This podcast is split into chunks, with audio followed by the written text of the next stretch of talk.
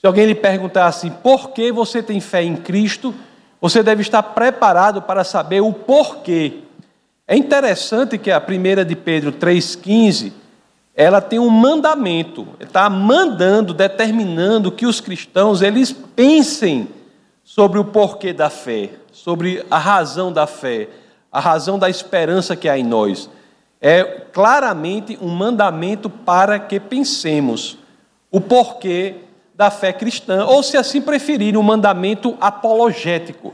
Essa área, assim, de apresentar as razões para a fé é chamada apologética.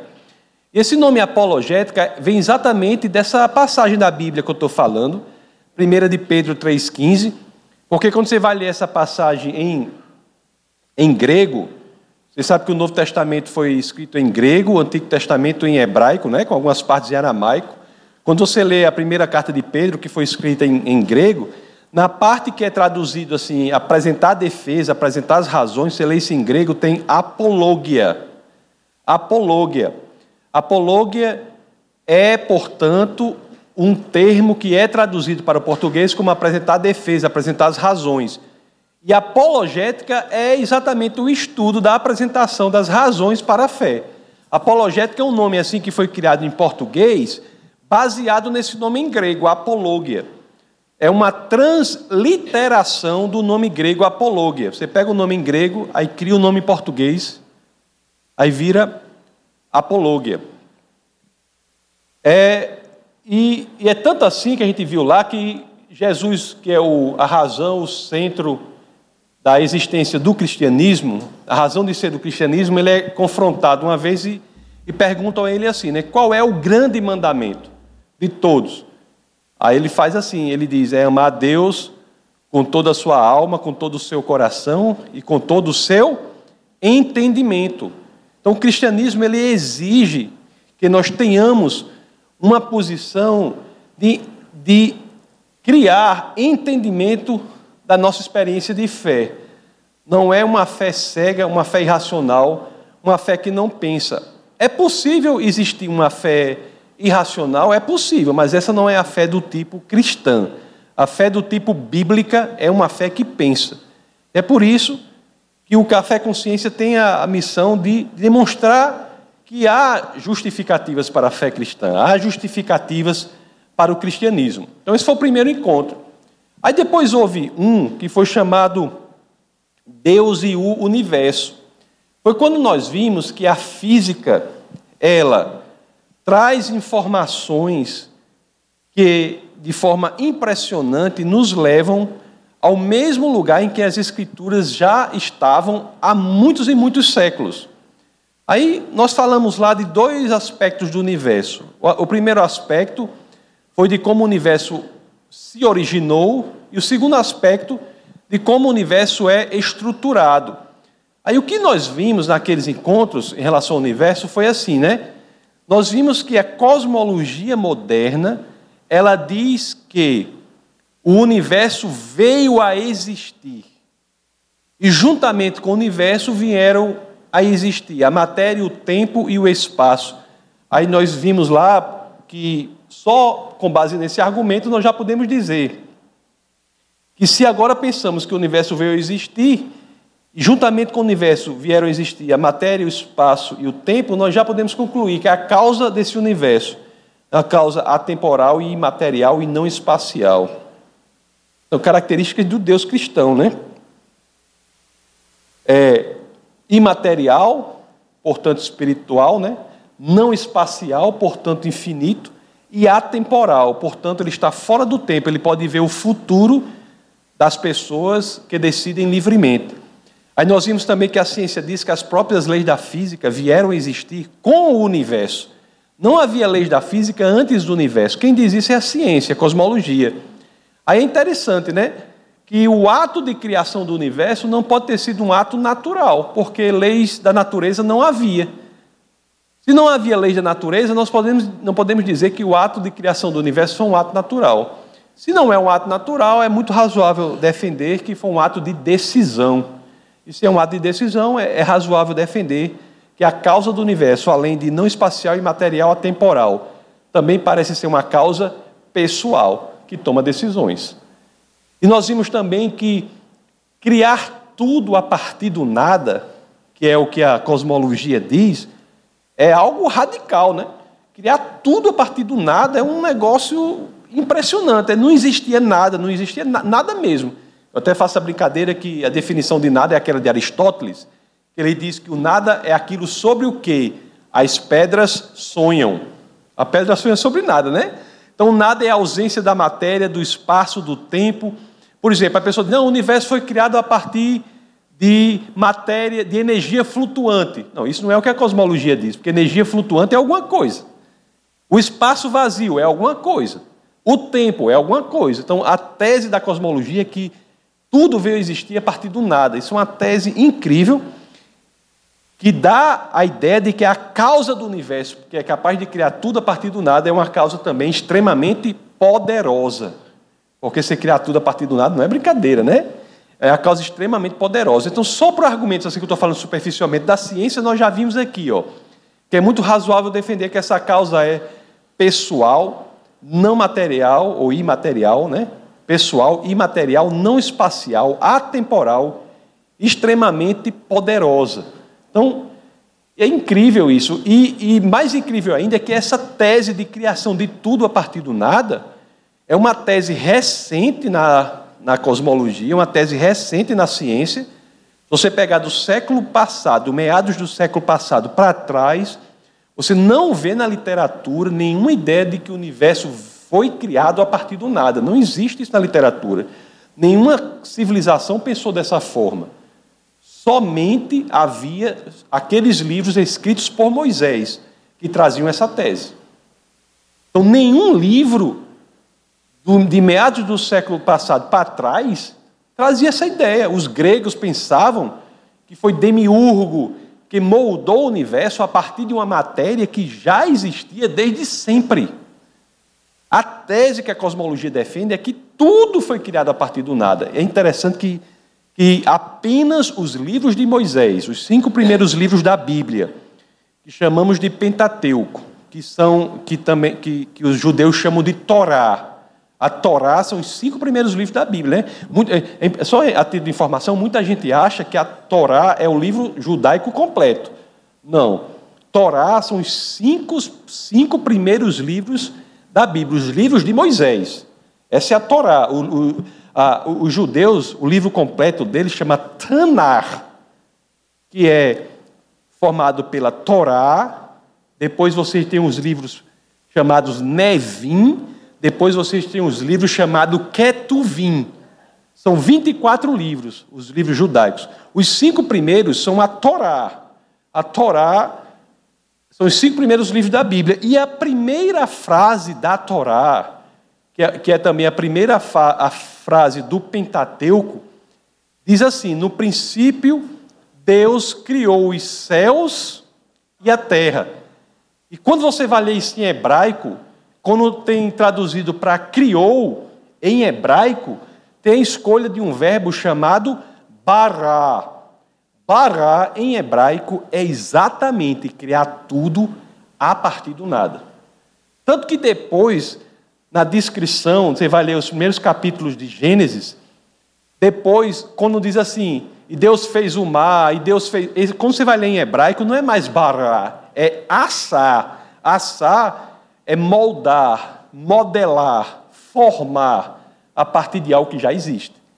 A escolha do verbo bará não é uma escolha comum nas Escrituras, é feita na primeira frase de Gênesis, quando ele diz que Deus criou tudo a partir do nada, bará, e diz depois na criação do homem, usa também bará, mostrando que a visão mais atual da cosmologia que é de que tudo veio existir a partir do nada, uma visão extremamente recente, extremamente impressionante, porque diz que até o tempo veio existir a partir do nada.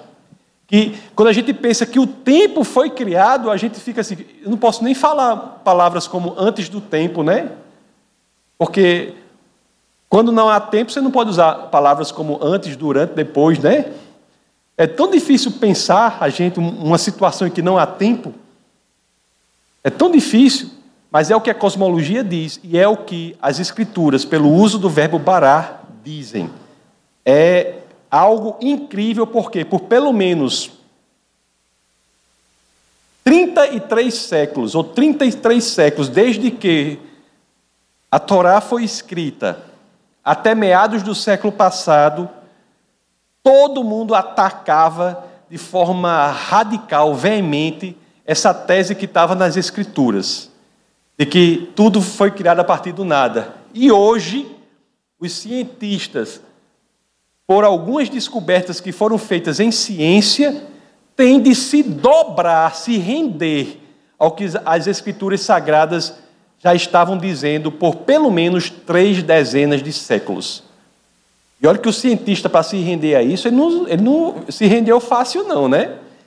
Ele se rendeu porque não tinha mais jeito. Eram muitas evidências em ciência que fizeram com que ele tivesse que dizer assim: o cientista, tá bom, eu me rendo, o universo foi, o universo foi criado a partir do nada, como as escrituras dizem. Na, no momento mais para frente, quando haverá o momento das perguntas, se vocês quiserem se aprofundar nas evidências, nós podemos.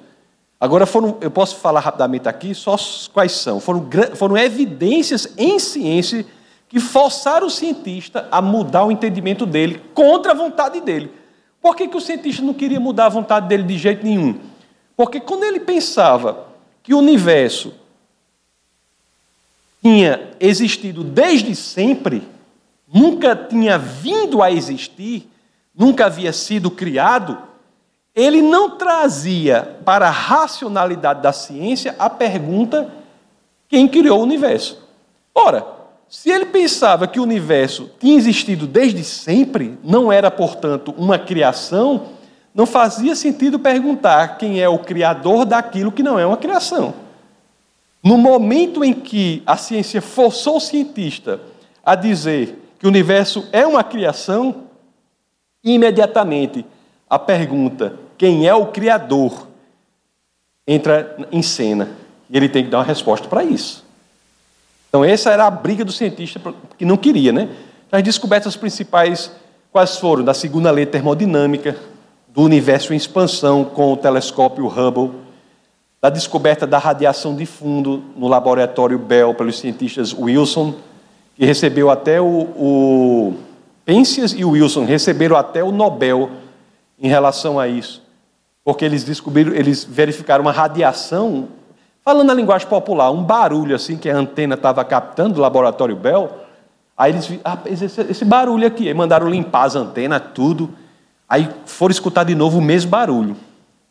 Aí é interessante que esse barulho, quando foram investigar, já que não era interferência nas antenas, foram investigar o barulho, o barulho tinha exatamente as mesmas características da radiação que era prevista para o Big Bang, para a origem do universo. Então, eles ganharam o Nobel por isso.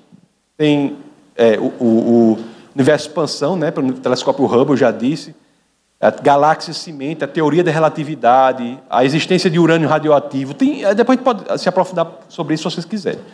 Então, nós falamos sobre fé e razão no primeiro encontro, depois sobre Deus e o universo, falando sobre a origem do universo. E fomos falar também da questão da sintonia do universo. O universo ele é tão perfeitamente sintonizado para que a vida exista, que se torna desarrazoado pensar que não há uma mente por trás sintonizando tudo isso. Nós vimos que há 122 características ou elementos que são milimetricamente sintonizados para que a vida seja possível. 122 conhecidas grau, é, quantidade de oxigênio no ar, transparência atmosférica, gravidade no primeiro segundo da expansão do universo e gravidade hoje em dia. São, são constantes que são milimetricamente sintonizadas para que a vida seja possível. 122. Será que, por acaso, essas 122 características podem ter existido? O que, é que diz assim, o pensamento sobre isso? A probabilidade de nós termos um universo com essas 122 características atendidas para que a vida seja possível, é a probabilidade de uma chance em 10 elevado a 138. Um, é, é um número muito grande, 10 elevado a 138.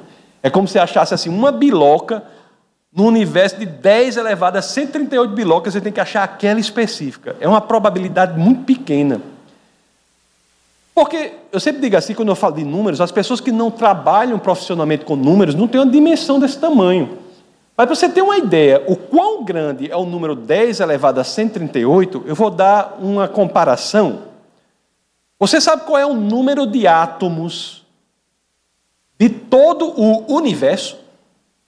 Não o número de átomos aqui da. Eu brinco assim, não o número de átomos daqui do Defesa da Fé, nem o, número de átomos de Natal, nem do Rio Grande do Norte do Brasil, nem mesmo da Terra, nem mesmo do, nem mesmo do sistema solar, não. De todo o universo. Você sabe qual é o número de átomos de todo o universo?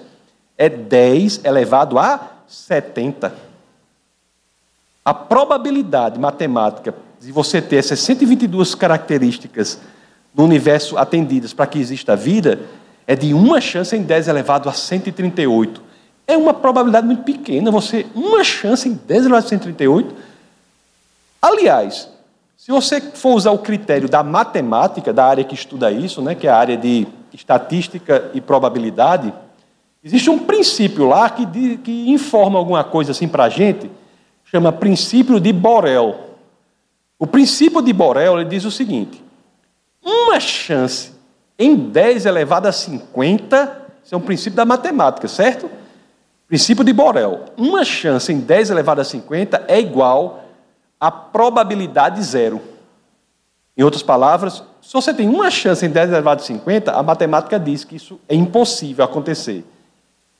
Uma chance em 10 elevado a 51, no que diz respeito à matemática, não é só impossível, não, é 10 vezes impossível. Uma chance em 10 elevado a 52 é 100 vezes impossível. 53 mil vezes impossível. Uma chance, elevada, uma chance em 10 elevado a 54, 10 mil vezes impossível. 55, 100 mil vezes impossível, e assim sucessivamente. O que dizer de uma chance em 10 elevado a 138? É inimaginavelmente impossível você achar que as 122 características do universo foram, por acaso, satisfeitas para que a vida fosse possível. É necessário ou é muito mais razoável, se você é um cético radical, mesmo assim você tem que entender. O caminho da razoabilidade racional leva a, a crer que houve uma mente por trás que organizou tudo isso para que a vida existisse. E assim, nós atribuímos mais uma característica para essa causa do universo. Nós já vimos aqui que essa causa era o quê? Não espacial, imaterial, atemporal. Nós vimos que ela era extremamente poderosa porque criou tudo a partir do nada. Nós vimos que ela é possivelmente pessoal, porque as leis da natureza só vieram a existir depois da criação do universo. Então, o ato de criação não pode ter sido um ato natural. Então, essa causa que é não espacial, portanto, infinita. Imaterial, portanto, espiritual. Atemporal, portanto, consegue ver o que você livremente decide no futuro pessoal porque tomou uma decisão, já que a criação do universo não pode ter sido um ato natural. Extremamente poderosa porque a ciência diz que tudo veio a existir a partir do nada, e você criar tudo a partir do nada não é fácil. Extremamente poderosa também é, com base na probabilidade de, de existência das 122 características no universo para que existamos, também é extremamente inteligente. Oxe, o que é isso? O que é uma causa imaterial no espacial temporal, pessoal, extremamente poderosa e inteligente? É o Deus do cristianismo bíblico, certo? No outro encontro nós estudamos sobre Deus e a vida. Aí nós vamos ver que, assim como o universo, a vida também é extremamente complexa. Nós vimos que não há vida simples. Não há vida simples, porque é uma ideia falsa, que eu não sei por que as pessoas têm por aí, de achar que tem vida simples. Não tem, pessoal. Você pega um. Nós temos, nós seres humanos temos em média 100 trilhões de células. Você pegar só o DNA de cada uma dessas 100 trilhões de células, o DNA é um alfabeto de quatro letras, não é? AD, adenina, timina, citosina e guanina. São quatro letras. Você tem um alfabeto de quatro letras de DNA, né? É como uma informação, certo? Se você pegar o DNA, que é só um elemento de uma, de, sua, de uma das suas 100 trilhões de células, esse DNA tem informação equivalente a 5 milhões de páginas de informação. Isso dá 25 mil livros de 200 páginas cada. É muita informação. Aí você diz, não, porque o ser humano é porque ele é o, o ápice da evolução. Agora você pega um organismo simples, vamos lá, não escolha um de 100 trilhões de células, não. Escolha um de uma célula, um organismo unicelular, como a ameba, por exemplo. Se você pegar o DNA de uma ameba, que é um organismo unicelular, esse DNA traz informação equivalente a mil volumes da enciclopédia britânica. Não há vida simples. Não é por acaso que a ciência nada sabe sobre a origem da vida, sobre a biopoiesis. Nada sabe sobre a origem da vida. Ela é absolutamente ignorante sobre isso. Nem se você pegar o melhor laboratório do mundo, com o melhor grupo de cientistas do mundo, ele consegue criar vida a partir da não vida. Antigamente, tinha uns experimentos, né, que eles fechavam um negócio, daqui a pouco aparecia lava, aí eles... mas isso aí era por quê? Porque não haviam ainda inventado métodos eficazes de esterilização do recipiente. Depois que inventaram, métodos até simples, como de Pasteur, por exemplo, a pessoa que não toma leite pasteurizado, né? Como os métodos, métodos de esterilização, como de Pasteur, outro, outros, entre outros, você automaticamente não consegue ver esse fenômeno se repetindo. O que acontecia antes é que já existia vida. Já existia ovo, tal, já existia vida ali dentro, quando aparecia a vida que eles achavam espontânea. Então nós vimos que aí vimos a evolução, entendemos a evolução, vimos que há microevolução, mas não há macroevolução. Ou seja, existe um processo evolutivo dentro do mesmo grupo genético. Os seres humanos, por exemplo, eles tendem, em geração em geração, a não terem mais aqueles dentes que são chamados de siso, é, dente do juízo, dente queiro, né? que, é o, que é o terceiro molar. Esses terceiros molares não mais aparecem, porque é um processo microevolutivo. Agora, os seres humanos que, que não têm mais terceiros molares e os seres humanos que têm terceiros molares são todos eles seres humanos. As experiências que tentam provar a evolução são sempre de bactéria para bactéria. Sempre. Então nós vimos as inúmeras inúmeros argumentos contra a ideia de que um processo natural de mutação aleatória, mas seleção natural, pode gerar complexidade genética a ponto de nós termos o que chamamos de nova espécie. Espécie é até um termo que é uma criação humana, né? Você olha para a natureza, não existe claramente espécies definidas. A espécie é uma construção intelectual humana para dividir o mundo animal. A divisão não está em si no mundo animal, você divide aquilo ali. É, tanto é assim que os maiores especialistas em taxonomia, que é a área da ciência que faz isso, eles nem concordam sobre o que é espécie. É a maior briga para saber o que é uma espécie. Eles não sabem nem o que é. Sobre taxonomia.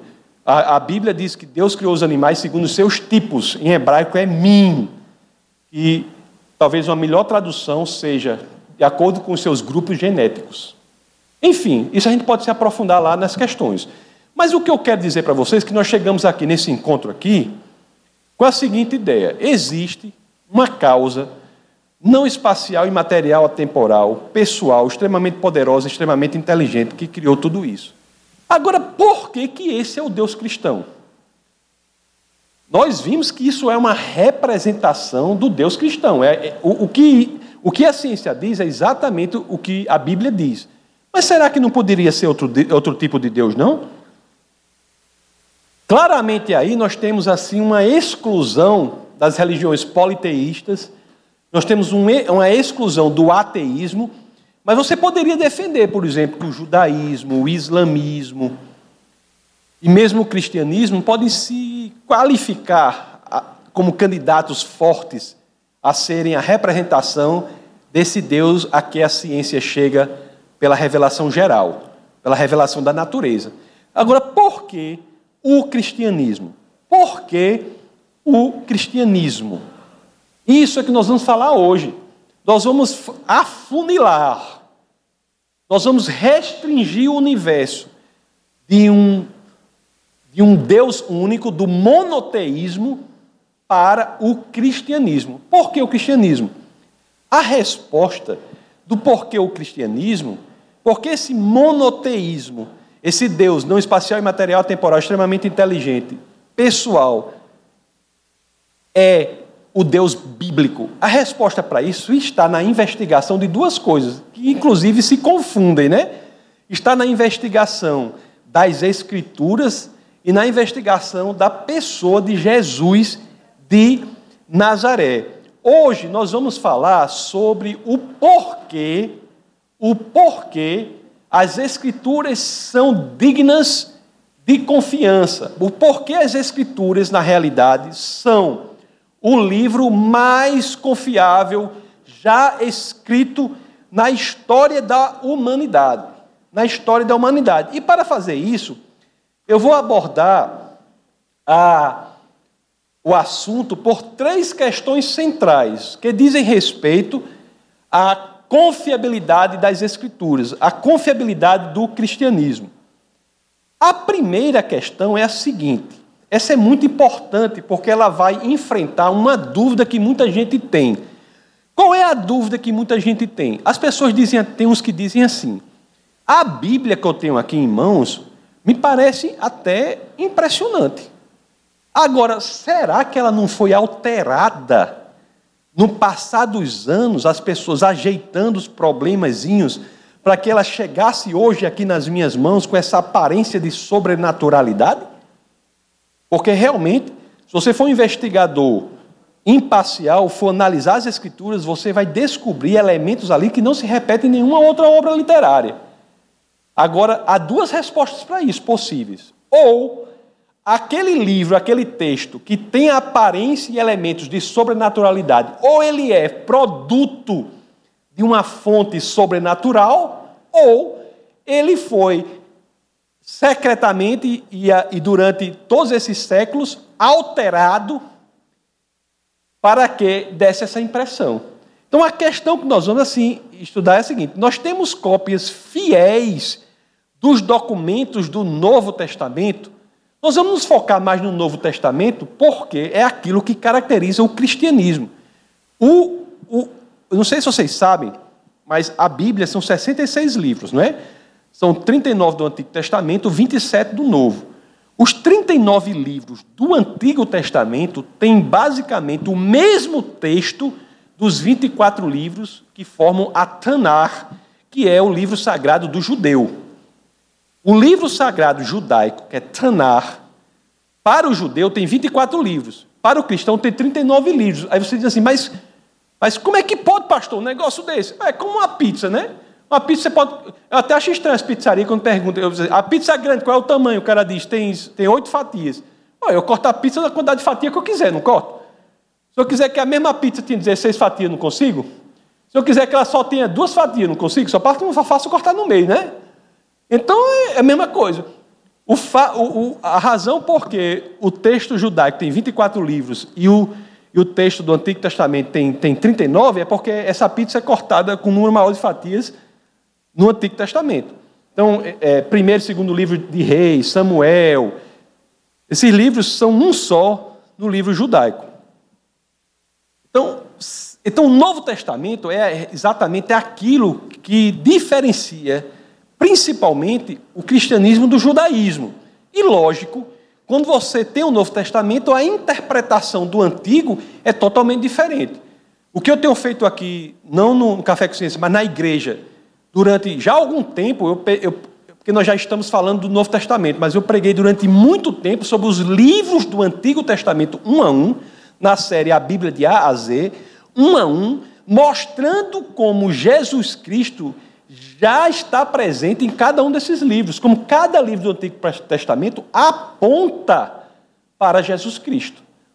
É lógico que a assunção do Novo Testamento, do ponto de vista teológico, que o cristão faz, nos coloca numa posição de interpretar o Antigo Testamento à luz da figura de Jesus de Nazaré.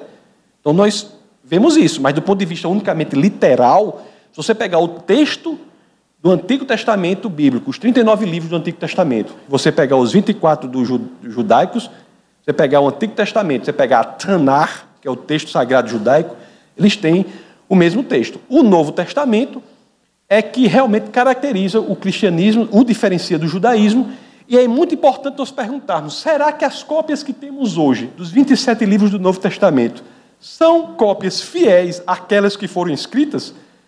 Será que eles não escreveram aquelas cópias de maneira toda doida e o homem, no transcurso do tempo, alterou esse texto para dar a impressão de sobrenaturalidade?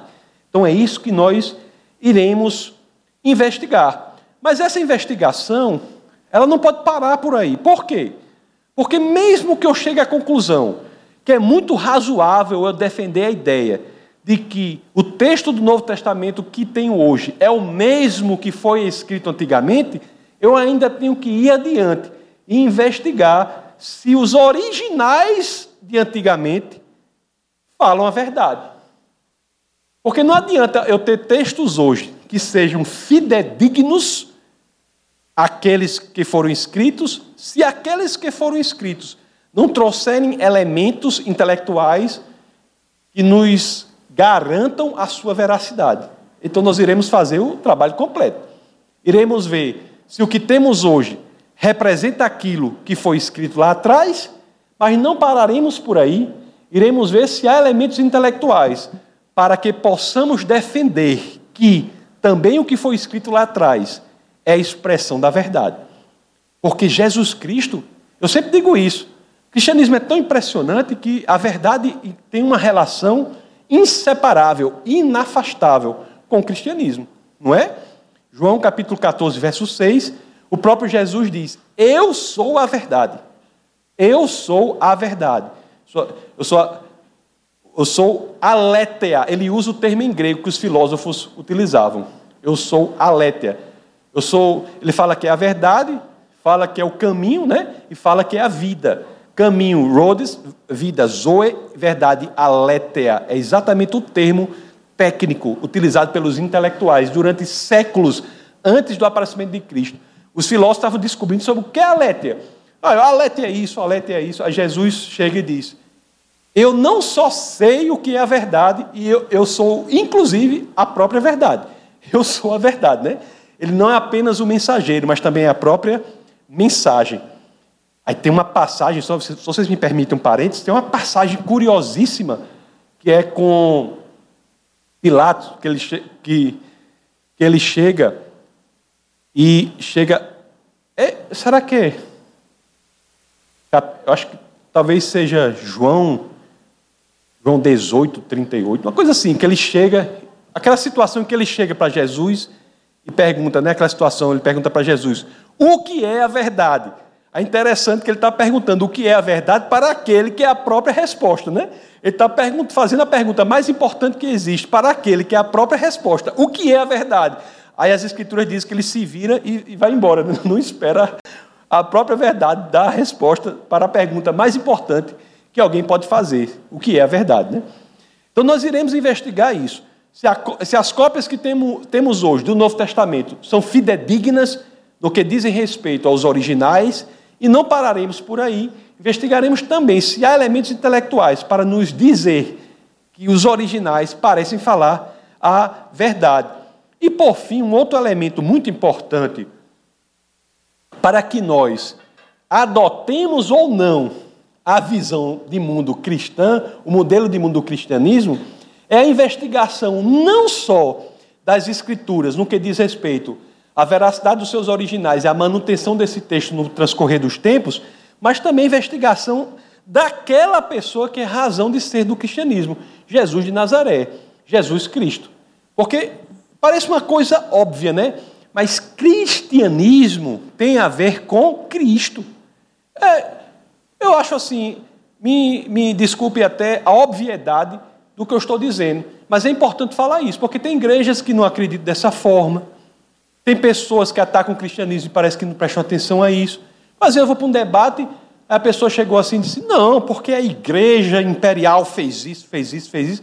Eu disse: Meu senhor, se, o senhor for, se a gente for debater aqui, o senhor for falar mal da igreja, vai, não vai dar certo, porque eu vou falar pior ainda. Mas vai ter debate?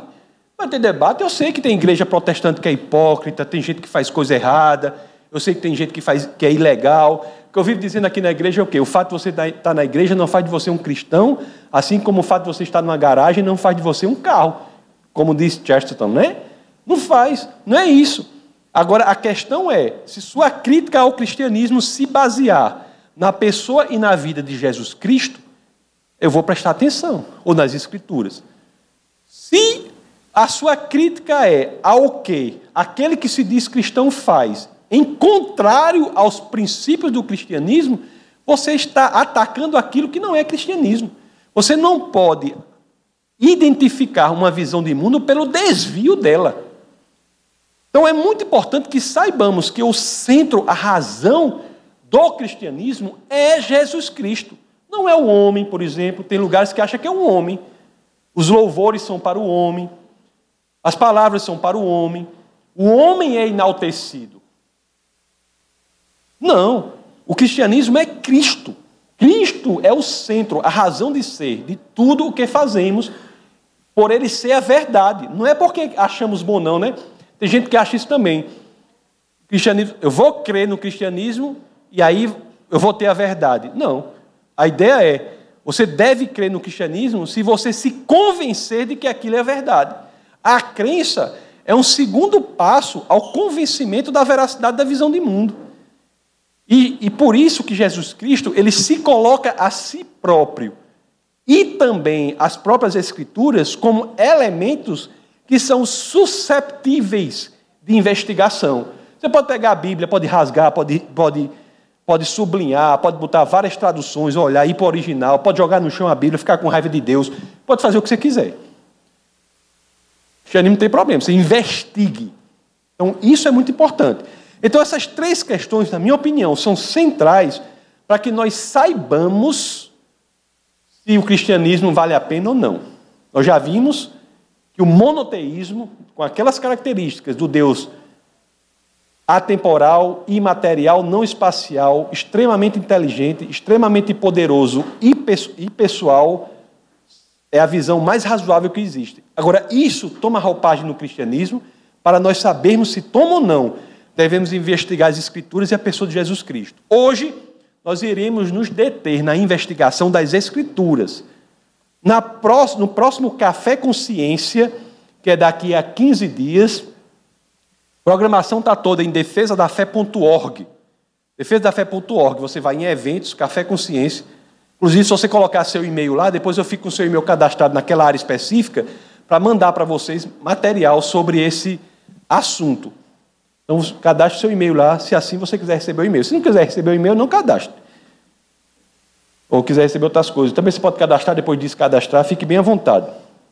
Então, hoje nós vamos tratar disso aqui. Temos cópias fiéis. Será que nós temos cópias fiéis? Temos dos documentos do Novo Testamento?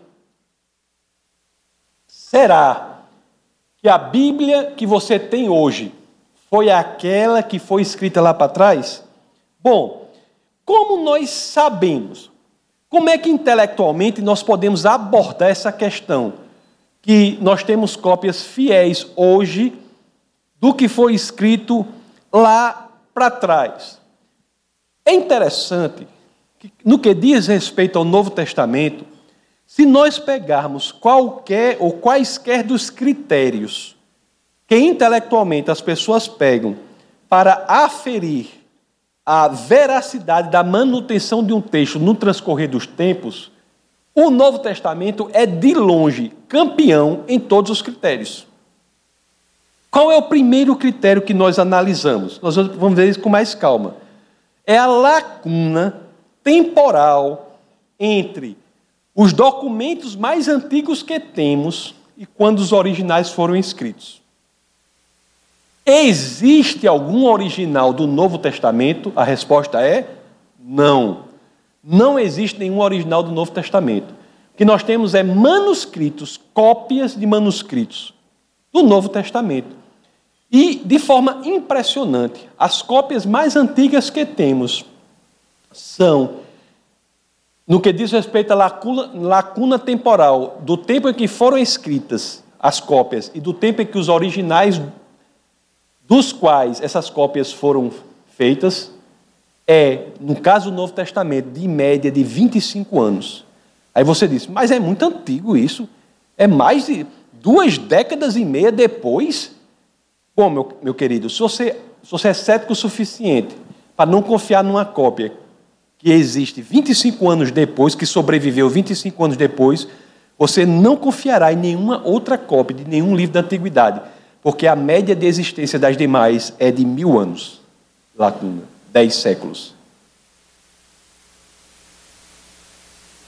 Nós iremos ver com mais detalhes. Outro exemplo impressionante do Novo Testamento é o seguinte: não basta saber o tempo, a lacuna temporal entre a data em que a cópia que temos em mãos foi escrita e quando os originais foram escritos.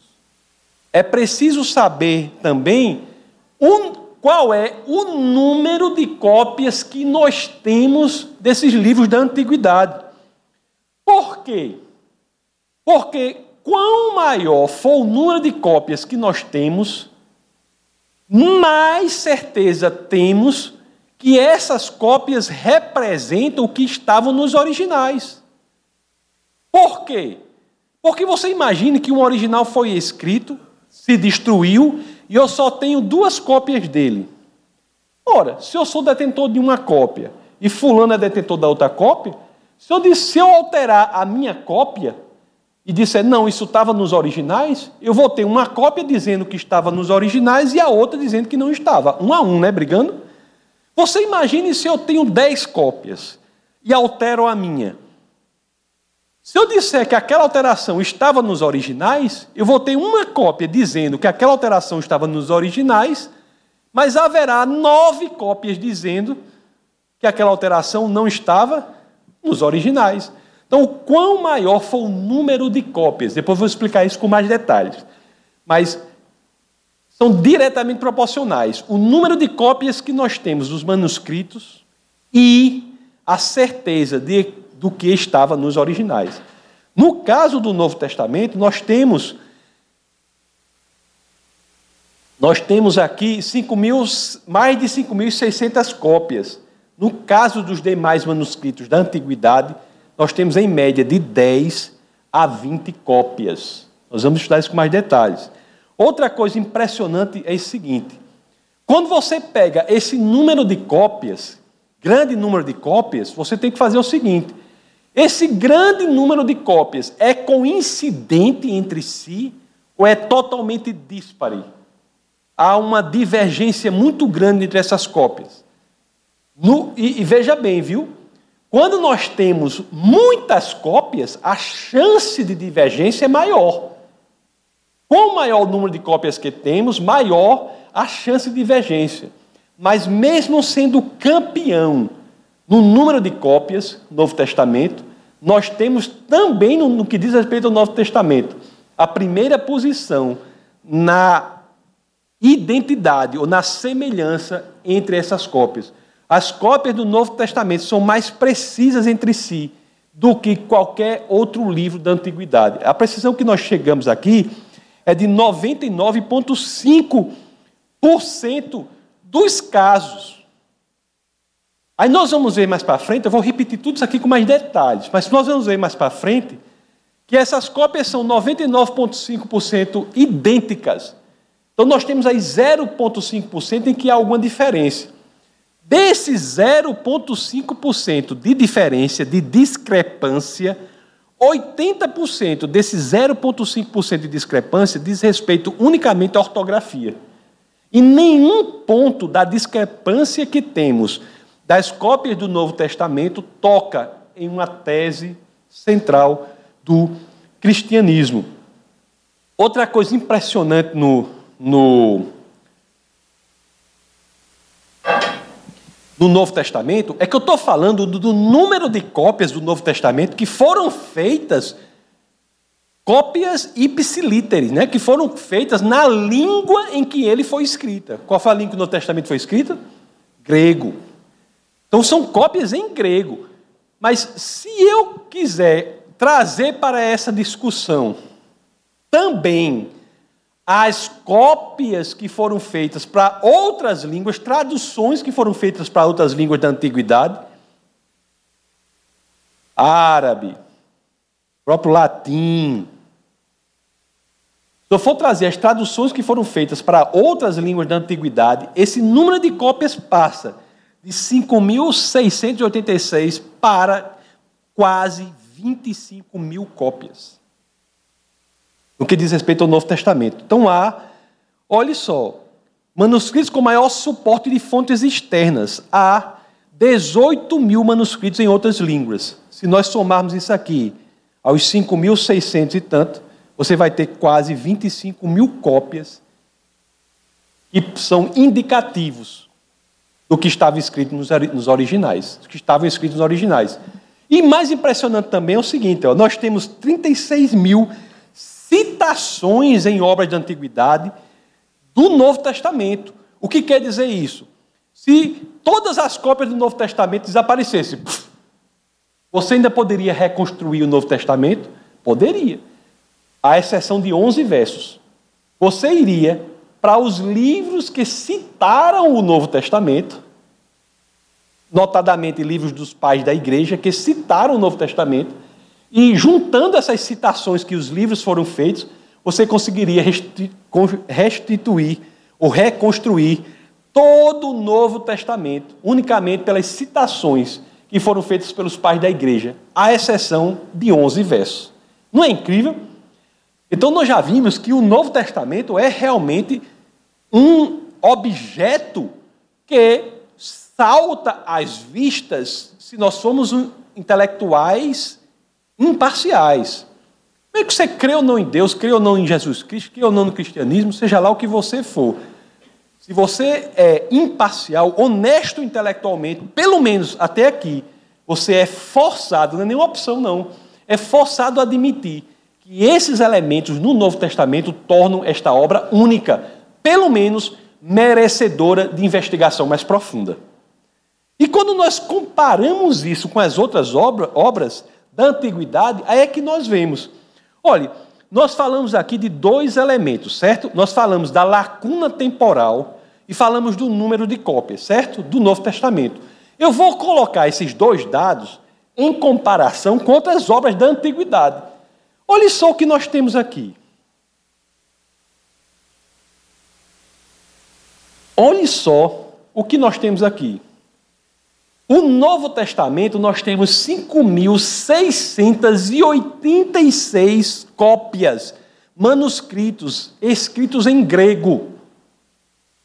O segundo lugar nessa corrida é um livro que é central, nevrálgico, visceral para a cultura do povo mais intelectualizado da história da humanidade, que foi o grego. Qual é o livro? Homero, o livro Ilíada de Homero, do escritor Homero. A Ilíada é um livro central para a cultura grega. E esse livro aqui, nós temos apenas. Nós temos aqui, ó, 643 cópias. É o segundo lugar nesta corrida. Vocês estão entendendo? Então nós temos a maior civilização intelectual que já existiu, que são os gregos. Realmente isso aí é inegável. Tanto é assim, como eu sempre digo aqui, se você for estudante de filosofia aqui e for para a universidade, você vai passar a maior parte do seu curso ou estudando filosofia grega ou estudando notas de rodapé à filosofia grega. Pensadores que criam a sua própria filosofia em oposição à filosofia grega, como é o caso de Nietzsche, por exemplo, que faz a sua filosofia sempre em diálogo com Heráclito de Éfeso, da Grécia, ou Parmênides, ou outros. Então, sempre há um diálogo dos filósofos contemporâneos e todos os demais com a filosofia grega. A filosofia grega representa o ápice da intelectualidade humana. Os gregos realmente atingiram um ponto impressionante. E o livro central daquela cultura, que é a Ilíada de Homero, só tem guardado, mesmo um povo tão intelectualizado, né, 643 cópias. No que diz respeito ao Novo Testamento, nós temos 5.686 cópias na língua que foi escrita. Conforme veremos mais para frente, é muito mais difícil. Só o fato de nós termos 5.686 cópias do Novo Testamento já nos traz um elemento incrível. porque o Novo Testamento sofreu determinação imperial para ser destruído. Vocês sabem disso, né? A perseguição do século I e dos séculos subsequentes ao Novo Testamento foi impressionante aos cristãos e ao Novo Testamento. Nós vamos estudar, nós vamos ver aqui uma figura, vamos saber isso. Uma coisa interessante que eu tenho que dizer aqui para vocês é o seguinte: as, havendo uma dessas palestras aí, uma dessas, não, sei onde, não me lembro exatamente onde foi, alguém perguntou assim: Pastor, me diga uma coisa, por que, que o seu Deus, sendo tão poderoso, não fez com que os originais fossem mantidos? É uma pergunta honesta, não é? Honesta. Deus poderia ter feito com que os originais fossem mantidos? Poderia, não poderia? Agora, seria a forma mais inteligente de manter, manter o conteúdo original? Não. Por quê? Porque se os originais tivessem sido mantidos, aquele que fosse hoje o detentor dos originais teria um poder impressionante na manutenção ou alteração do, do conteúdo que estava ali. Deus poderia fazer com que aquele detentor não alterasse os originais? Podia, mas ele estaria infringindo uma das coisas mais importantes das Escrituras, que é a nossa liberdade, o nosso livre-arbítrio. A forma possível de manutenção dos originais e do livre-arbítrio humano é mantendo as cópias, porque se alguém alterar uma das 5.686 cópias, ele terá o seu livre-arbítrio assegurado. Pode alterar, mas aquele, aquela alteração será imediatamente identificada, porque haverá 5.685 cópias apontando a alteração. A forma mais inteligente de manutenção do conteúdo dos originais, de forma curiosa e quase paradoxal, não é fazendo com que os originais se mantenham, mas sim porque cópias dele em quantidade grande se mantenham. Porque qualquer detentor daquele, daquela cópia é forçado, não por Deus, mas pelas circunstâncias, a não alterar sua cópia. Porque se ele alterar, aquela alteração, aquela fraude é facilmente identificável. Porque as demais inalteradas irão apontar a alteração. Vocês estão entendendo?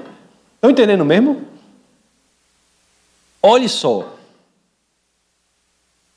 O grande número de cópias do Novo Testamento, 5.686, é um assegurador, um seguro que, que nós temos de que o que você lê hoje na sua Bíblia é o que foi escrito lá atrás. Tanto porque ninguém pode alterar uma dessas cópias, mas também porque eventuais rasuras em alguma dessas cópias são facilmente completadas pelas outras. Olhe, existem duas formas de você consertar uma meia com buraco. Qual é? Ou você costura o buraco da meia, ou você veste outra meia por cima que tem um buraco em outro lugar. Não é verdade? Você vestir uma meia com buraco num canto, com outra meia com buraco em outro canto, aquilo que vai olhar para o seu pé é uma meia sem buraco. Da mesma forma, são os novos, são as cópias. Vamos pensar aqui, ó.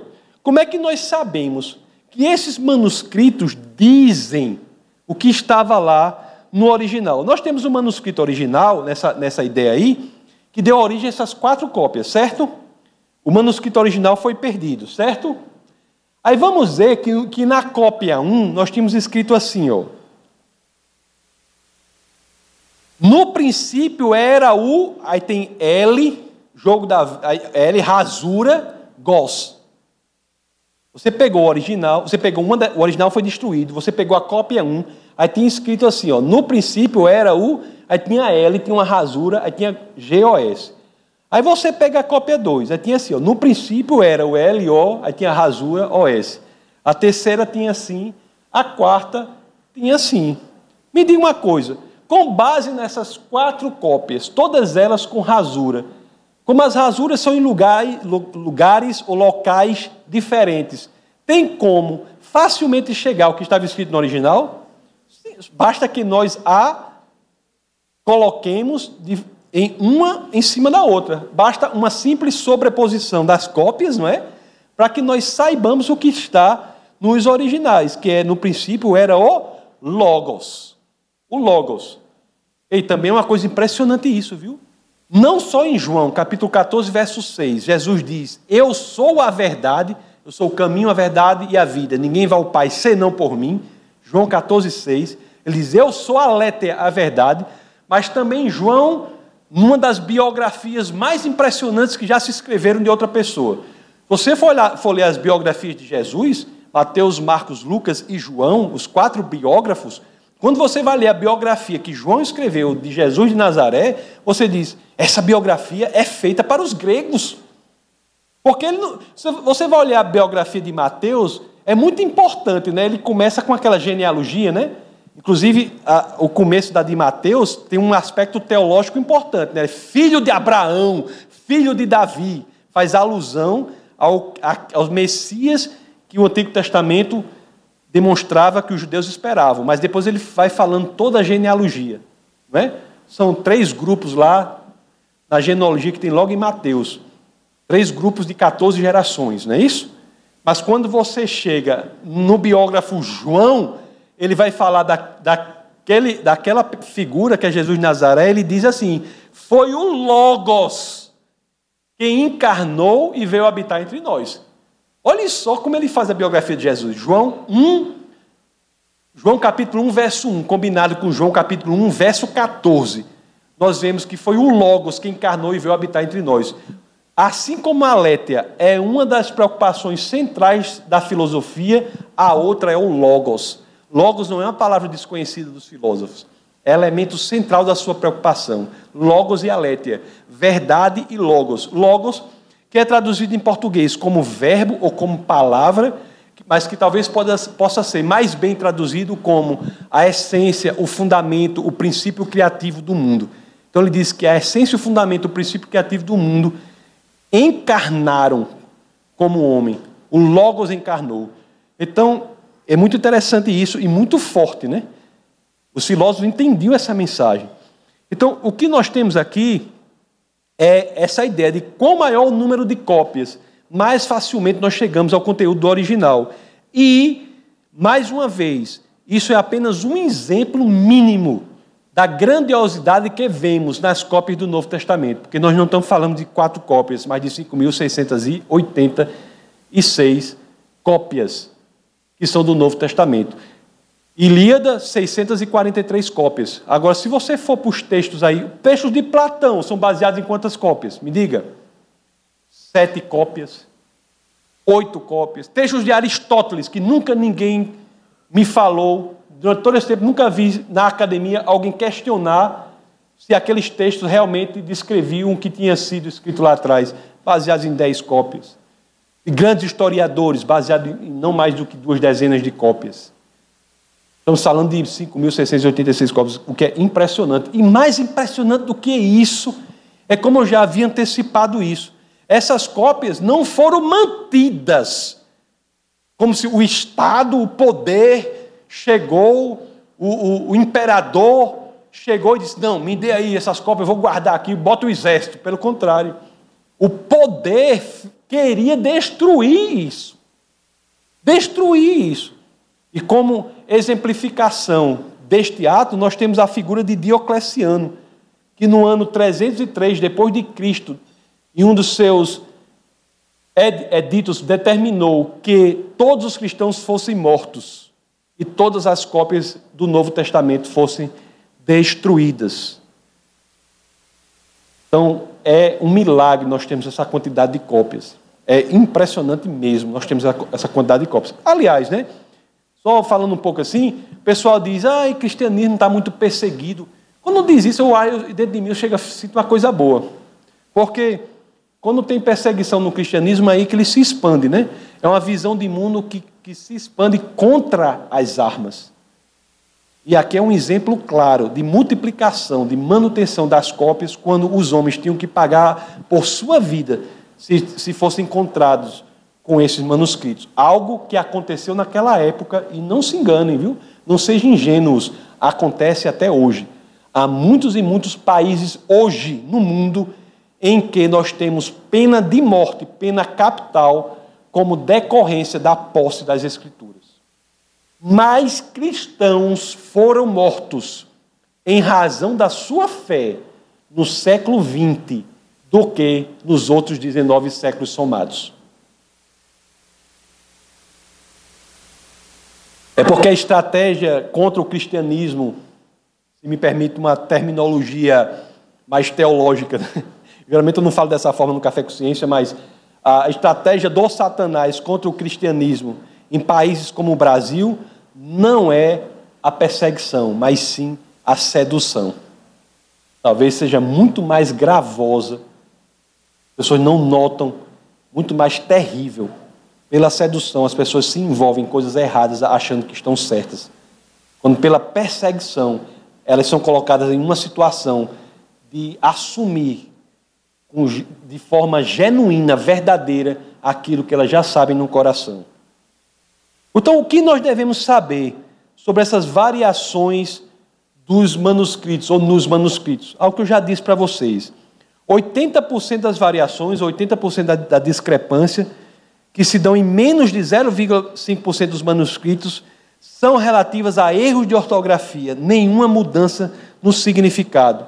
Apenas 1% das variações afeta algum significado, mas nenhuma variação toca em qualquer fundamento do cristianismo.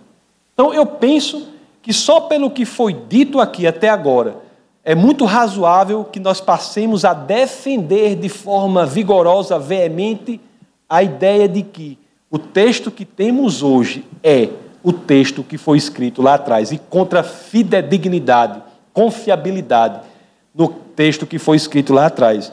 Mas, conforme eu disse para vocês, não basta responder essa primeira pergunta. É importante que respondamos a segunda também. Os originais do Novo Testamento falam a verdade? Porque nós vimos que o que temos aqui é um espelho do que foi escrito lá nos originais. Mas será que os, há argumentos para dizer que os originais falam a verdade? Para. Tem muitos argumentos para isso, mas eu escolhi alguns.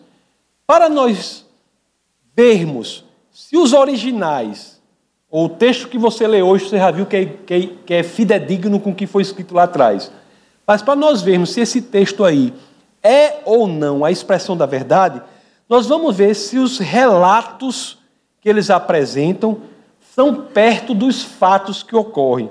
Nós vamos ver se eles foram escritos por testemunhas oculares ou por pessoas que apenas ouviram falar. É diferente. Se você vier me contar uma história aqui na igreja, a primeira coisa que eu tenho que lhe perguntar é a seguinte: você participou disso? Você estava presente? Porque é uma pergunta muito importante, viu? Se a pessoa chegar e disser assim, não, eu não estava, foi fulano que me contou, eu tenho que chamar fulano. Você parte, você estava presente? Não, não, pastor, foi fulano que me contou. Espera aí. Eu não estava presente, então você, você é, uma, é uma testemunha de segunda mão.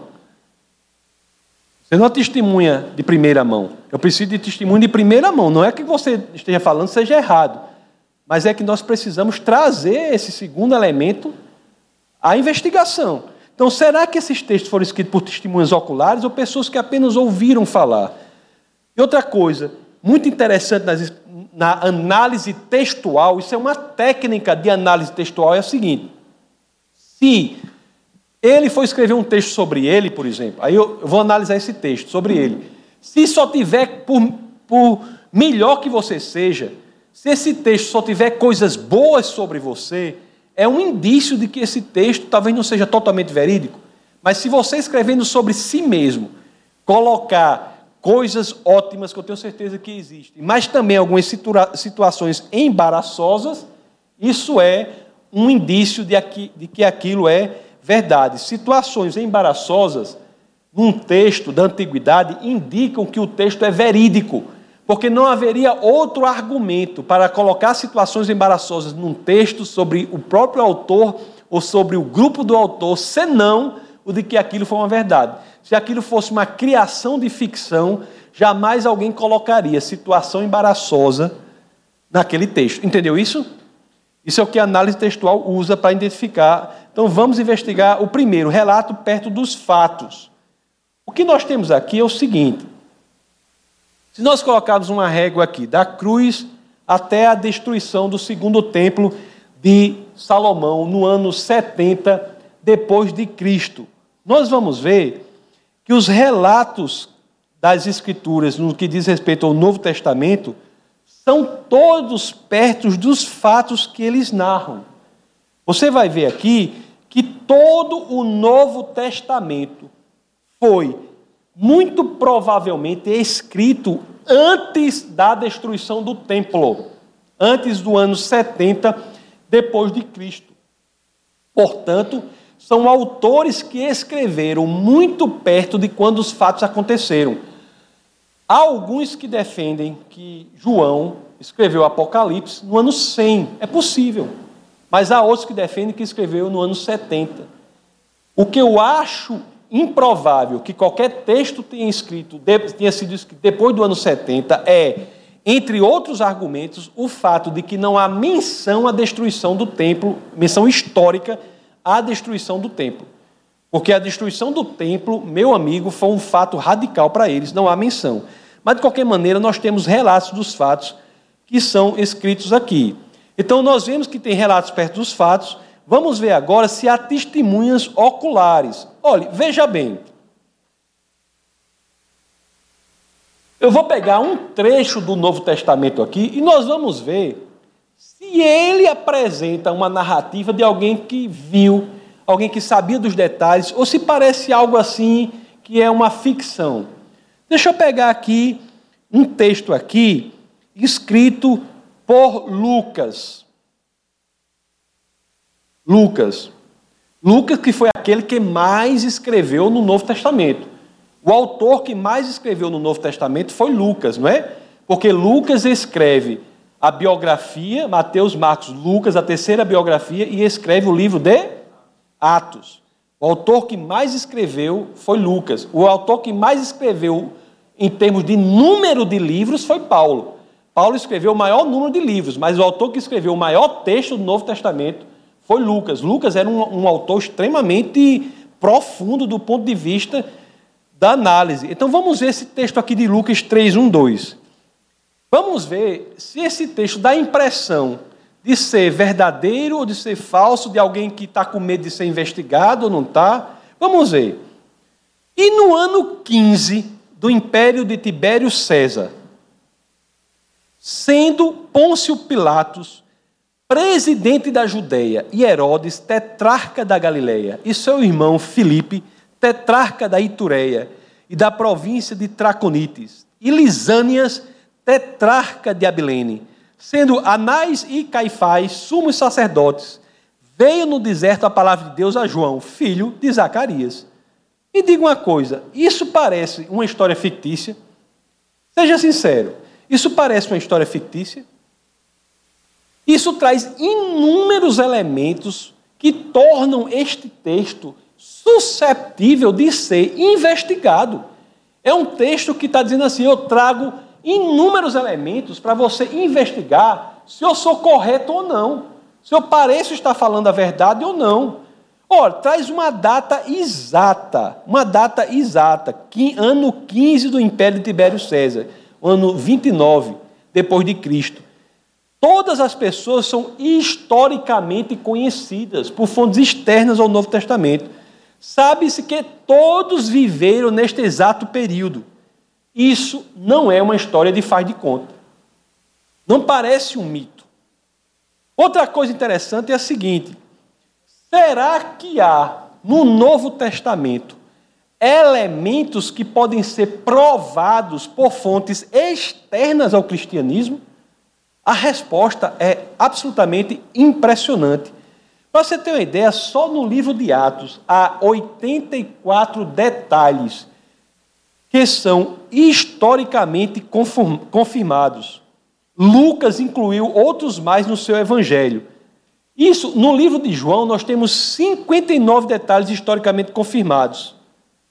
Olhe, isso é impressionante. Isso não, se, não diz respeito a nenhum outro texto da antiguidade. Nós temos um texto antigo que é escrito e aberto ao escrutínio, à investigação.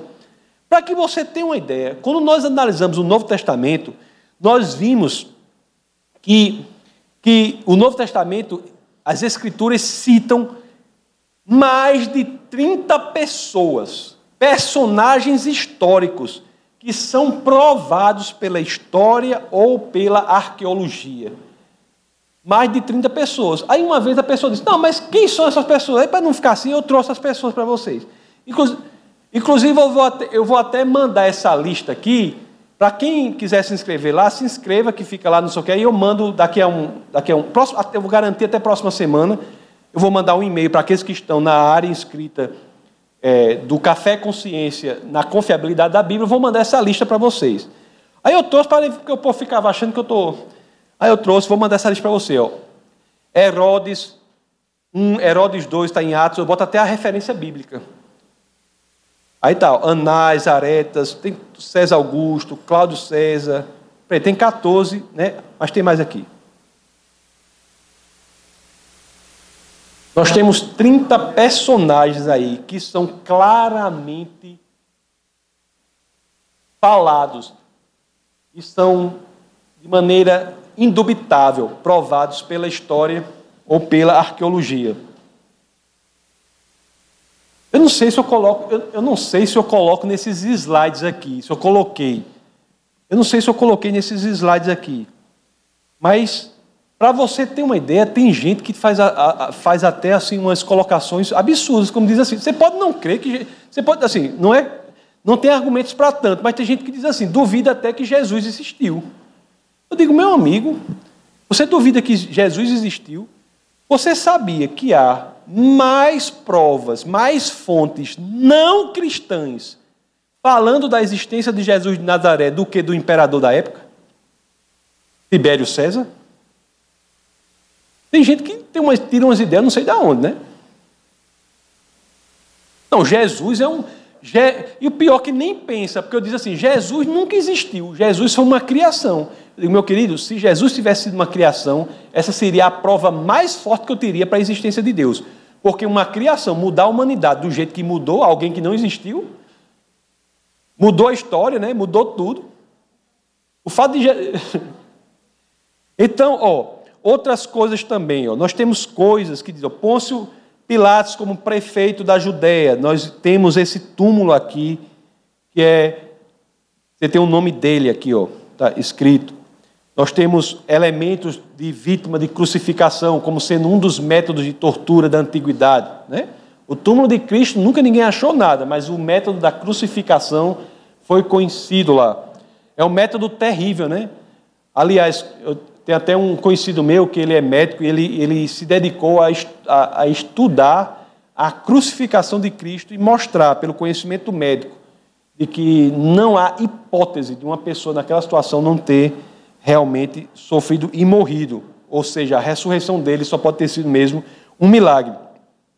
O fato, meus queridos, é que os historiadores, quando se debruçam diante do Novo Testamento, eles, eles têm que se render eles se rendem diante da força histórica das escrituras neotestamentárias, do Novo Testamento. Tanto que esse aqui, ó, que ele diz o seguinte, o White, ele diz o seguinte: a confirmação da historicidade do livro de Atos é esmagadora. Qualquer tentativa de rejeitar sua historicidade soa agora como um absurdo. O que os outros estudiosos dizem? Dizem que o livro de Atos é uma autoridade histórica Olhe só o que o William Ramsey, ele, ele diz aqui. Comecei com uma inclinação negativa em relação a ele, livro de Atos. Mais recentemente, contudo, me encontrei em contato com o livro de Atos como uma autoridade para topografia, as antiguidades e a sociedade da Ásia Menor. Foi gradualmente crescendo dentro de mim a noção de que, em vários detalhes, a narrativa se mostrou uma verdade maravilhosa. Olha o que é que Scheller ele diz das maneiras, de maneira é, de maneiras extraordinárias. A arqueologia moderna comprovou o núcleo histórico do Antigo e Novo Testamentos, corroborando os pontos-chave das histórias dos patriarcas de Israel, o êxodo, da monarquia davídica e da vida e da era de Jesus de, de Nazaré. Então, os originais do Novo Testamento falam a verdade. Então, nós temos isso aqui, né? Relato perto dos fatos, testemunhos oculares e, por fim, situações embaraçosas. Eu sempre achei impressionante isso, porque você lê as Escrituras que falam do Filho de Deus, o próprio Deus que vem à terra, e aqueles homens, naqueles textos, falam coisas embaraçosas deles e do próprio Jesus. Eles botam presentes coisas embaraçosas do próprio Jesus. Você acha que eles ficariam felizes em fazer isso? Não, eles botaram porque era verdade. Por exemplo, o que é situações embaraçosas que o Novo Testamento falam dos apóstolos? Diz assim que eles não entendem. Né? Diz assim, ó, essa passagem aqui. Diz assim, ó. Eles não entendiam esta palavra e receavam interrogá-lo. Né? Chama os apóstolos de pessoas que não entendem. Que eles não cuidam. Olha, eles dormiram duas vezes cuidando de Jesus. Eles não fazem qualquer esforço para dar Jesus o enterro apropriado. Eles mesmos escrevem situações em que eles mesmos são repreendidos. Você acha que uma pessoa que estivesse escrevendo uma ficção iria escrever um negócio desse? Para ser repreendido? Ó, Pedro é repreendido por Jesus, não é isso? Situações embaraçosas, né? Pedro repreende, Paulo repreende Pedro. Situações embaraçosas como eles se acovardam, né? né? Pedro nega a Cristo três vezes. Nós vamos ver até que a mudança de comportamento de Pedro é uma coisa impressionante quando diz respeito às provas da veracidade histórica da ressurreição de Cristo, né? que é o elemento histórico central do cristianismo, segundo Paulo escreve na primeira carta aos Coríntios, capítulo 15, verso 14, quando ele diz que esse Cristo não ressuscitou, é vã nossa fé. Então, esse homem que era um covarde como Pedro, que nega Cristo três vezes, quando Cristo morre, ele, ele abandona o cristianismo, depois se torna alguém tão corajoso, tão impressionante mente corajoso, assim como todos os demais apóstolos que se deixam perseguir, torturar e matar sem negar a verdade da ressurreição de Cristo. Todos os seguidores de Cristo foram perseguidos, torturados e mortos, todos, à exceção de João, não é? Que estava preso na ilha de Pátimos, onde inclusive escreveu o Apocalipse. Todos os demais foram perseguidos, torturados e mortos. Tentaram matar João, mas não conseguiram. Estaram num negócio de quente, não foi no óleo quente, não conseguiram. Aí, aí mudaram a pena capital dele para de prisão perpétua. Mas todos os demais foram perseguidos, torturados e mortos. Homens que eram covardes, que passando pelo advento do Cristo ressuscitado, e também pelo que é narrado em Atos 2, em Pentecostes, quando eles passam por isso, eles se tornam pessoas tão corajosas que não negam a verdade. O próprio Pedro, quando vai ser morto, diz: Para, para, para. O que foi? O que foi? Não, por favor, me crucifique aqui de cabeça para baixo porque eu não sou digno de ser crucificado como Cristo. Né? Esse homem que havia negado pouco tempo atrás Cristo, três vezes. Não é impressionante isso? Isso é, uma, isso é um indicativo, da, quando for falar no próximo, no próximo encontro do Café com Ciência, nós vamos falar sobre isso. Então, ó, os discípulos fogem, as mulheres são corajosas. Realmente, né? Os homens fraquejaram. As mulheres, as mulheres, isso é uma coisa que assim nós temos que aceitar, realmente. As mulheres foram, os homens fraquejaram naquele momento ali. Eles duvidam. Diz assim, ó, apesar de serem ensinados várias vezes que Jesus ressuscitaria dos mortos, os discípulos ficam em dúvida quando ouvem que ele ressuscitou, né? Eles duvidaram, né? Precisaram ver, conviver, né? Então, ó, em alguns ainda duvidam depois de vê-lo ressuscitado. Olha, situações embaraçosas contra que dizem que falam do próprio Cristo, que é o centro e a razão de ser do cristianismo. Pessoas de fora que falam isso dele e eles escrevem, registram isso no texto. Coisas muito terríveis que falam de Cristo, que é o Senhor, né? Cristo é o Senhor para o cristão. O próprio ladrão na cruz um, tem uma revelação mínima, né? Que vê aquele homem que é ensanguentado, torturado, prestes a morrer na cruz, que é Cristo, aí olha para Cristo, tem aquela revelação mínima e diz: Senhor. Se você for ler aquela, é, lembre-se de mim, não sei o quê, o que é mais impressionante ali é como ele chama Cristo, Senhor. A pessoa, um ladrão vendo o outro crucificado, assim, vendo um homem crucificado, morrendo, todo ensanguentado, torturado. Cristo foi torturado, né? não só psicologicamente, mas fisicamente. Ele olha e faz, Senhor. Aí, esse que para o cristão é o Senhor, aí você vê relatos dele assim, ó, é considerado alguém que está fora de si, é abandonado por muitos de seus seguidores. Seus irmãos não creem nele no início. É chamado enganador do povo. Debate com judeus ao ponto de quererem apedrejá-lo. É chamado de endemoniado. É chamado de beberrão e comilão. Isso aqui o crente geralmente é muito comilão, né? Essa parte de comilão os crentes mantiveram, não foi? Tem, tem os pés enxugados com os cabelos de uma prostituta. É crucificado, apesar da noção de que qualquer um pendurado no madeiro será maldito de Deus. Então, meus queridos, essas três questões aqui são centrais, certo? Para nós entendermos quem é ou que é o cristianismo nós vimos assim quais foram essas três aqui principais, né? Essas três questões são o que nós vimos aqui. As duas primeiras, temos cópias fiéis dos documentos do Novo Testamento, os originais do Novo Testamento falam a verdade. Então, só ao analisarmos as Escrituras, nós já ficamos impressionados com o que ela é. Sem falar que esses 66 livros, 39 no Antigo Testamento, 27 no Novo Testamento, quando nós pensamos sobre ele a uma distância, nós também ficamos impressionados, porque não são livros que foram escritos pelo mesmo tipo de gente, não foram livros que foram escritos no mesmo lugar, não são livros que foram escritos num, com, com o mesmo, mesmo perfil ou mesmo tipo de literatura, mesmo gênero literário. Né? Nós temos livros como o livro de Moisés que foram escritos no deserto, nós temos livros como o livro de Salomão que foram escritos em palácios. Nós temos livros como o livro de Paulo que foram escritos em prisões. Então nós temos livros de pessoas totalmente diferentes. Né? Tem livros de pessoas que são eruditas, né? o próprio Lucas, o próprio Paulo. Paulo era um filósofo treinado, um alto intelectual. Mas você tem uma pessoa como Pedro também. Então nós temos livros escritos por pessoas dos mais diferentes, dos mais diferentes repertórios. Nós temos livros que foram escritos em gêneros literários totalmente diferentes. Nós temos livros que são livros de poesia, belíssimos. Os primeiros capítulos de Gênesis trazem elementos de poesia moderna, inclusive quando ele coloca o primeiro, o segundo, o terceiro dia, o quarto, o quinto e o sexto dias, e fazem relações assim horizontais entre esses dias, entre a criação do espaço e o povoamento desses espaços. Elementos de poesia moderna. Temos livros de poesia claros, como, como o livro Provérbios, Salmos. Nós temos livro de poesia erótica. Poesia erótica nós temos, não é? Que é o livro de Cantares. Nós temos livros que são fortemente históricos, tratados acadêmicos, como acabamos, acabamos de ver o livro de Atos, com 84 fatos que são provados pela história ou arqueologia. Então, livros que são absolutamente diferentes, que são escritos num período de 15 séculos. Eu mesmo, quando eu escrevo um livro, aí eu vou corrigir o livro, eu peço o quê? Eu acho alguns problemas. Eu sozinho escrevendo um livro.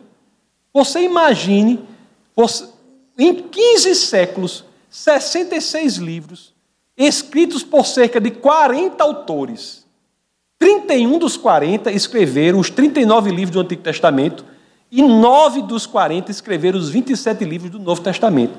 E você coloca tudo isso, você não vê uma contradição. Existem situações difíceis, aparentes contradições, para as quais há resposta. Isso é um elemento sobrenatural, claro. Sem falar na questão de previsões ou profecias que se realizam séculos depois. Se for lá os livros proféticos dos profetas maiores, os menores também, dos quatro profetas maiores ou dos doze menores, você olha profecias que se realizam depois. O próprio Isaías Daniel, você tem profecias que se realizam oito séculos depois, na morte de Jesus Cristo. E você olha para isso e diz: não pode ter sido outra forma, senão um elemento de sobrenaturalidade que decorre do fato de ter sido inspirado pelo próprio Deus. Mas não basta que saibamos que o Novo Testamento e também o Antigo Testamento, cuja segurança do Antigo Testamento é muito maior, porque aquilo foi mantido pelos judeus durante muitos e muitos séculos. Né? O último concílio judaico que segura aqueles livros é o concílio de Jâmnia, no ano 90 depois de Cristo. Quem quiser saber sobre a formação da Bíblia, como é que os 39 livros do Antigo Testamento e os 27 do Novo foram, foram formados, entra no defesadafé.org, vai lá no canal do YouTube e procura o um livro sobre formação da Bíblia.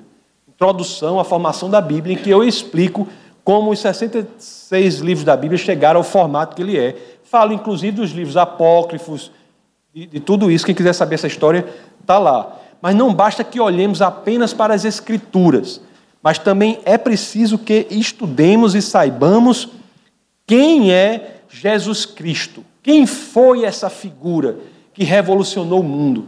Quem foi esta figura que fez com que tudo o que acontecesse fosse reinterpretado e não pudéssemos ver para olhar para mais nada senão pela ótica da cruz? Quem foi Jesus Cristo? Na, no próximo encontro, estou encerrando, no próximo encontro do Café Consciência, que se dará daqui a 15 dias, nós iremos exatamente estudar essa questão. Quem é Jesus entre outros deuses? Jesus entre outros deuses. Quem é Jesus entre os deuses de D menor?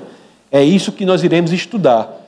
E iremos estudar em três aspectos: no impacto da ressurreição, no fato de que o Antigo Testamento aponta para Cristo nas fontes extra-bíblicas sobre Jesus de Nazaré. Tendo dito essas palavras, esse arrumado de palavras, eu encerro por aqui para que nós possamos começar o grande momento, o ápice dessa reunião, que é o momento do Café 242. O que é que tem no Café 242, professora Nathalie? Venha para cá para você dizer de própria voz. Pega aquele microfone ali, que é aquele dedicado para o Café 242. Café 242, eu sempre gosto de esclarecer aqueles que estão chegando aqui, nunca tiveram aqui antes, não é que tudo que você vai comer ali é R$ 2,42, não. Porque quando eu digo isso, o povo fica preocupado com troco, não é, Nathalie? É não, Café 242 é uma alusão a Atos 242, é o nome do nosso café, Café 242. Começou naquela portinha ali, mas já tem projeto para ficar um café bem bonito aqui fora, né? Então diga aí o que é que tem ali, de alto nível. Diga para o pessoal que está assistindo a gente pela internet também que a gente pode mandar pelo, pelo SEDEX. Vai chegar frio, talvez, né? Porque o correio está em greve, né? Tava, né? Diga aí. Alô, alô? Vai esse aqui, então. Tem é, pastéis. A gente tá com pastéis, tá com cachorro quente, é, bolo de rolo, açaí, é, milk, milkshake, milk café, cafés, né, em geral, suco e refrigerante. É internacional. Esse café é internacional, tem feito um sucesso grande. Nós temos já recebido algumas cartas reclamando do McDonald's, que está se sentindo ameaçado pelo Café 242. Viu? Pode ir para frente. E, então, nós faremos esse pequeno intervalo para o café. O pessoal da internet aí, eu agradeço a participação. Que tiver perguntas, pode mandar para o nosso site, defesadafé.org. Você encontra lá o Facebook do Ministério. Curta e pode mandar as perguntas lá, que nossa equipe aqui terá o maior prazer em responder. E depois do café, para os presentes aqui, nós iremos voltar para o momento de perguntas e respostas, em que nós pedimos que vocês tenham maior tranquilidade em fazer aquela pergunta que você quiser, a colocação que você quiser, ela será extremamente bem-vinda. Então nós paramos por aqui para que possamos ir para o café. Muito obrigado. Essa foi uma produção do Ministério Internacional Defesa da Fé, um ministério comprometido em amar as pessoas, abraçar a verdade e glorificar a Deus. Para saber mais sobre o que fazemos, acesse defesadafé.org.